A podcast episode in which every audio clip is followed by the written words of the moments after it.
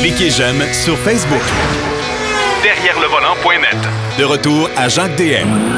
Alors, la deuxième portion de l'émission, aujourd'hui, on va le consacrer euh, encore une fois un peu euh, au sport automobile, mais pas au sport en soi, mais à un circuit célèbre, mythique, bien sûr, sur la planète. C'est le circuit d'Indianapolis.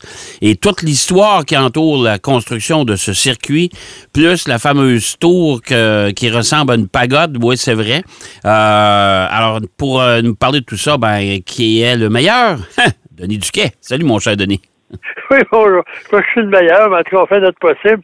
Oui, la- en fin de semaine, c'est les qualifications. La Ouais. semaine prochaine, c'est la, la course elle-même. Parce que les Américains, parfois, ils aiment beaucoup l'histoire, la tradition, etc. Ouais. C'est le dernier week-end avant ce qu'on appelle le Memorial Day, le jour du souvenir, en fait. euh, euh, Oui, puis c'est assez, c'est assez particulier, Denis. C'est en même temps que le Grand Prix de F1 de Monaco. Ouais, ça a toujours été, ou Ouais, presque, là. ouais, ouais. Puis, euh, pourtant, on dit qu'il y a trois grandes épreuves automobiles dans le monde, là, d'après les Américains. Il y a Indy, Ouais, il y a les 24 heures du Mans, ouais, puis Monaco. ouais, tout à fait. Moi, je suis chanceux, j'ai été aux trois. Bon, Euh, ben, t'es Au privilégié. moins une fois chaque. Bon, Privilégié, je sais pas, mais en tout cas. Ouais, La ouais. piste d'Indianapolis, c'est la deuxième plus ancienne euh, piste euh, de course là, dédiée. Ouais, Et euh, il y, a, il y a un Américain qui s'appelait Carl Graham Fisher. Un amateur de course de vélo, mais il s'intéressait aussi à un moment donné à la course automobile. Puis il allait en Europe, puis il voyait l'importance des courses automobiles en Europe, puis l'importance aussi que les constructeurs automobiles européens accordaient à la course automobile. ouais. Il est revenu, puis il a décidé de faire la même chose euh, en Amérique. Et il a euh, commencé à acheter des terrains en banlieue d'Indianapolis. Parce qu'on parle surtout des 500 000 d'Indianapolis, mais la, la municipalité où ça a lieu, ça s'appelle Speedway. Ouais, c'est vrai. Une Ouais. petite enclave pas loin de en banlieue d'Indy. Ouais. Mais euh, disons que les 500 000 de Speedway, je suis pas certain que ça, ça aurait le même impact aujourd'hui. Et euh, au début, il voulait faire une piste de 5 000. OK. De- puis lui, il s'est dit, on va faire un ovale parce que quand on va voir les courses en Europe ou les courses euh, en ligne, on va passer une auto, vroom, c'est fini. Ouais. Ou il repasse dans 15 minutes, puis on voit rien. Tandis que sur un ovale, on va voir la course au complet. Ouais. Et par contre, la sagesse a dicté deux, la, la moitié, 2,5 000, qui est la distance aujourd'hui. La, la piste n'a jamais changé. On a été- les- ben, on, a, on a fait une modification. On n'a pas rallongé pour faire un circuit routier. Tu te souviendras de- du Grand Prix de Formule 1 qui a eu lieu là? Oui, mais ils n'ont ils ont pas touché à l'ovale, ils ont modifié l'intérieur. Parce qu'il y a un circuit intérieur dont je ne Ouais. parlerai pas, là, mais Mhm. Y a un club de golf aussi au centre, Oui, oui, euh, oui. un terrain de golf. Euh, les travaux ont débuté le, le- le 19 mars euh, 1909 et la première course a été assez rapide euh, le, le 16 août de la même année. OK. Et on a essayé des courses de moto au début. Oh boy. OK, oui. Mais ça n'a Ouais. pas fonctionné, pas à cause de la configuration de la piste, mais la surface. Parce qu'au début, là, on savait pas trop. On voulait mettre de l'asphalte, mais l'asphalte, c'était un nouveau concept à l'époque. Ouais. Puis on savait pas trop. On a mis du gravier, du con, euh, de, de la gravelle, en fait. Ensuite, Ouais. on a mis euh, une espèce de, de poussière, de, de briques. On a compacté ça. On a mis du goudron par-dessus. Puis, Eh on a boy. dit, ça va être bon pour les chars. Mais la première course automobile qui a eu lieu là, euh, un des frères Chevrolet qui pilotait une, une- une auto, il a reçu un gravier dans ses lunettes, casse ses lunettes, euh, ses lunettes de protection, là, pas Ouais. les lunettes de lecture. Ouais. Il a perdu le contrôle. Un autre aussi a été aveuglé par le goudron, euh, qui était projeté par les voitures. Il a perdu le contrôle. euh, bref, euh, il est décédé. OK. Là, on s'est réunis pour on dit, je pense qu'on n'a pas la bonne recette. Et c'est là qu'on a décidé de paver la piste avec des briques. OK. On a fait ouais. quelques essais, puis Ouais. on en a mis 3,2 millions de briques, Ouais. chacune pesant 4,5 kilos, c'est-à-dire 10 livres. Là. Ouais. Ouais. Ouais. Puis à ce moment-là, c'est pour ça qu'on on a appelé de Brickyard. Ouais, le Brickyard, ouais, ben ouais. Mais ils, ils ont, C'est ça ils ont gardé appelle une portion. En général, aux États-Unis, là, ils identifient la piste. euh, Ouais, ouais. Et là, ça a fonctionné. Ouais. La première piste, la première course, on a fait plusieurs courses. En 1910, on avait 7-8 courses, une course de 200 000, une des courses de 100 000, différentes catégories, puis on a décidé, leur grande sagesse, qu'il y aurait une course par année qui serait, puis à l'époque, euh, en 1911, on a instauré des estrades pour à peu près 80 000 personnes. On a mis euh, une clôture aussi, parce qu'au début, on a réalisé que les voitures qui perdent de contrôle puis ils rentrent dans la foule, c'est pas nécessairement une bonne idée non plus. Non, non, pas tellement. Et la, la piste, le premier qui a gagné, c'est Ray Haroun. Ouais. Et euh, à une vitesse moyenne de 120 km heure quand même. Hey, en euh, 1911. Tu sais, quand même, là, à cette Ouais. époque-là, c'est- puis on s'entend que les voitures n'étaient pas très, très sophistiquées. Au Hein? volant d'une Marmon. Puis euh, il avait gagné la course de 200 000 en 1910. Mais la course actuelle, telle qu'on la connaît, Ouais. Euh, et lui, il avait la caractéristique de courir seul.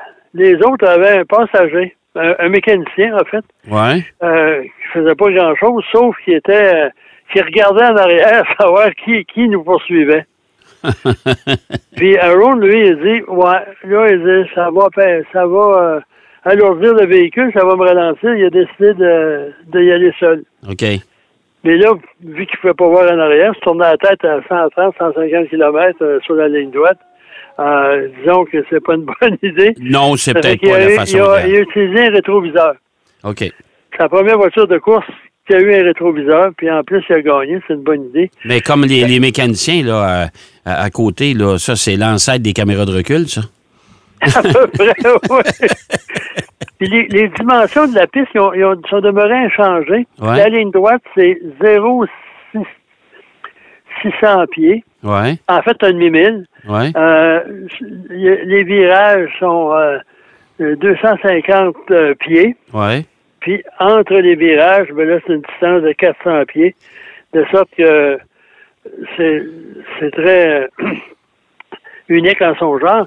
Puis c'est légèrement incliné dans les virages, pas tellement par rapport à NASCAR et à Daytona, par exemple. Non, non, non, c'est vrai que c'est pas, pas tellement incliné. C'est vrai. Parce que là, quand on regarde ça, là, à Daytona, je me souviens, la première fois que je suis allé là, puis on était dans, dans l'intérieur, c'était une course comme ça, là, tu tu te levais la tête pour passer ce tour, tant que c'était haut.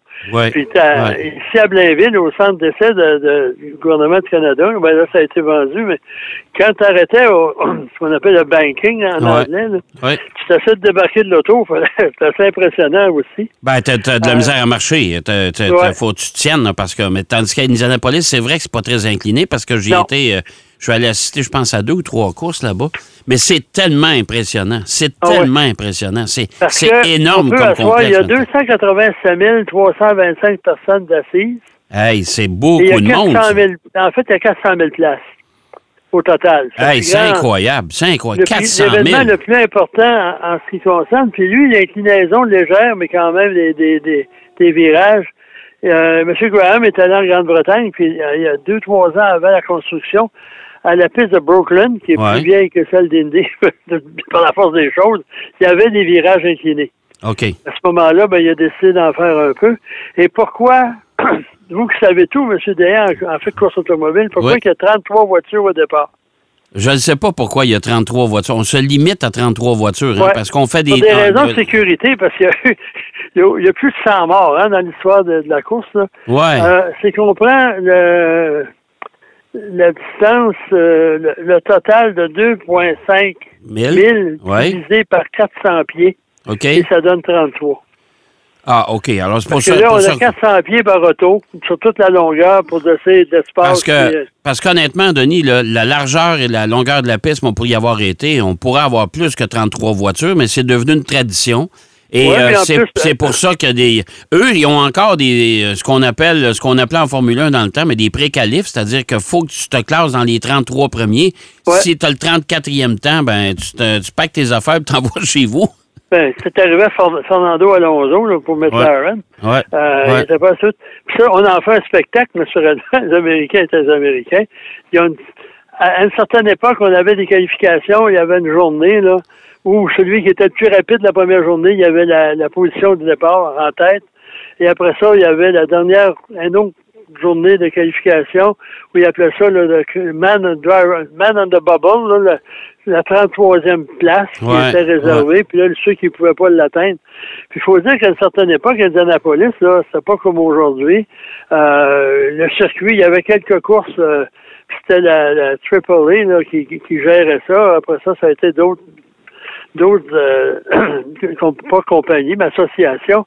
Puis il y a beaucoup de gens là, qui dépoussiéraient leur voiture là, euh, une fois par année. Ouais. Puis ils s'en allaient à il y avait comme Jim Urtubise, entre autres, un coureur, je me souviens quand j'étais plus jeune. Il arrivait là, c'était la course de l'année. Puis il y en a encore quelques-uns qui font ça. Ouais. Qui se présentent une fois par année sur des ovales ou qui se spécialisent sur des ovales. Et il y a même, à une certaine époque, il y avait ce qu'on appelait le euh, Carburation Day. Ouais. qui existe Ouais. encore, Oui, ça mais existe seulement encore. de nom. Oui. Je pense que les carburateurs sont, sont pas mal euh, euh, absents. Puis, euh, la vitesse de Ray Aron était de 120 km h en 1911. Ouais. Et l'an dernier, euh, Marcus Ericsson Ouais. a, a gagné une vitesse de 175 000 à l'heure. 1000 à l'heure, euh, non, 175 Kilomètre heure? Km heure. Ouais. Et faut pas oublier qu'en 1995, notre Jarco national, Jacques Villeneuve, a remporté l'épreuve. Ouais. Ouais. Et, et moi, j'y croyais pas, parce que j'ai pas pu, euh, euh, parce que j'avais des obligations là, de, de nature sportive. J'ai manqué à la course. Puis en arrivant dans l'auto, euh, j'écoute, il est à deux tours d'arrière. Mais bon, mais c'est fini. Là. Puis Ouais. J'arrive à la maison, puis il Il avait, avait gagné. gagné. Ouais. Je l'avais enregistré, je l'ai regardé deux fois avant de comprendre ce qui s'était passé. Bref, euh, puis euh, chaque gagnant, il, il reçoit un- une pinte de lait, qui, Oui. qui en prend une gorgée, puis qui se vide ça sur la tête, parce que c'est l'association des producteurs de lait qui commandite ça, puis c'est assez payant de prendre une gorgée de lait.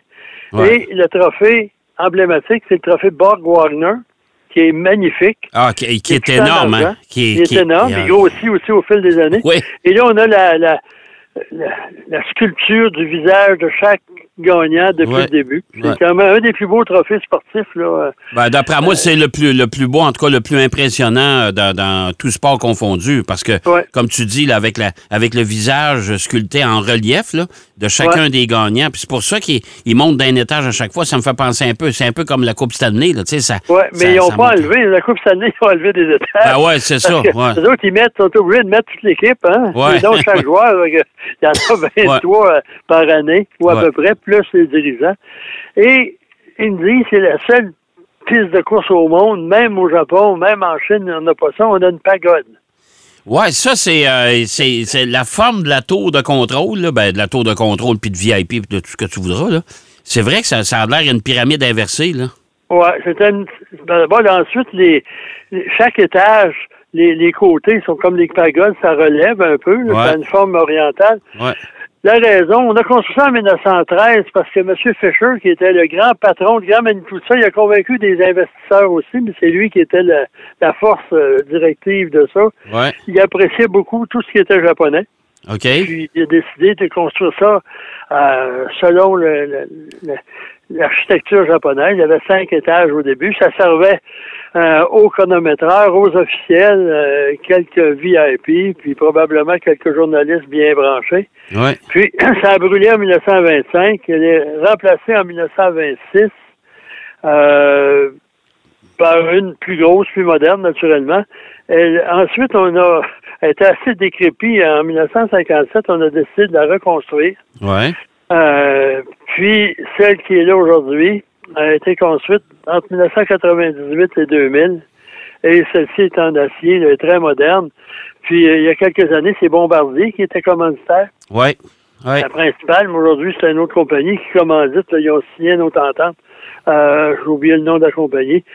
Et c'est Roger Penske là, qui, qui Ben gère ouais. ça par une de ses filiales. Monsieur, Monsieur Penske, le, le, le, le- le roi de l'automobile aux États-Unis. C'est incroyable, ce gars-là. Là, hein? Euh, Ah, euh, tout ce qui touche, il est dans tout à peu près. là. Puis il faut Ouais. dire que Penske a déjà eu un, é- un écurie en Formule 1. ouais.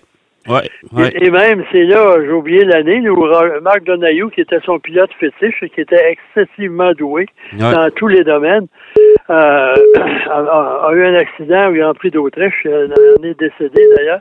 Mais il courait pour l'écurie Penske. Euh, les tentatives d'écurie américaine en Formule 1, ça n'a jamais été vraiment euh, euh, tellement rempli de succès là, pour toutes sortes de raisons. Ouais. Mais ouais. là, on essaye avec Andretti Motorsport de, de- de- Puis pour une raison qu'on ignore, les Européens font la, la fine gueule. Pourtant, c'est une écurie, c'est une organisation très sérieuse. C'est bien celle d'Andretti. là. Ben, tout à fait. Moi, je comprends pas. Écoute, il y a un peu de, de- d'un peu de jalousie là-dedans, mais Euh, on sait pertinemment que c'est la- l'histoire de la répartition des, euh, euh, des gains euh, et des droits de télé et compagnie. Là. Oui, mais tu sais, une, une association, là, la FIA, là, qui a accepté des, des écuries comme Andrea Moda. Ouais, ça, c'était à une autre époque, c'est vrai. Mais, mais là, Ouais. de toute façon, la FIA a ouvert les candidatures. Ouais. Euh, Andretti a l'argent pour y aller. Euh, ils ont- il y a- c'est- c'est- il y a pas de souci financier de ce côté-là. Et puis, à Cadillac. ouais, puis euh, d'après moi, Liberté Media va être obligé de pousser tout le monde en disant Hey, il faut les prendre. Parce qu'il faut pas oublier que Liberté Media, c'est une compagnie américaine. Tu sais? Oui, mais Alors- il y a ça. Là, il y a beaucoup de gens en Europe, là, euh, on est loin d'Indianapolis, mais qui, qui s'inquiètent un peu là, de la tournure que ça prend au niveau des événements, parce que le Grand Prix de Miami, là, les présentations avec euh, euh, Ah, ouais, ouais, un rappeur, puis les gars, ils n'ont pas tellement apprécié. C'est vrai que en la Formule 1, c'est très moderne, mais en même temps, c'est très vieille Europe. Ben, c'est euh, très, c'est très british, c'est très conservateur, si on s'entend là-dessus. Là, euh, mais tandis qu'Indianapolis, ben ça, c'est un autre paire de manches. Moi, j'encourage les gens, si vous avez une chance dans votre vie, allez faire un tour. Euh, allez-y, euh, assistez aux 500 000 d'Indianapolis. C'est hyper impressionnant. Écoute, 400 000 personnes, c'est du monde en s'il vous plaît, là. On s'entend, là. OK?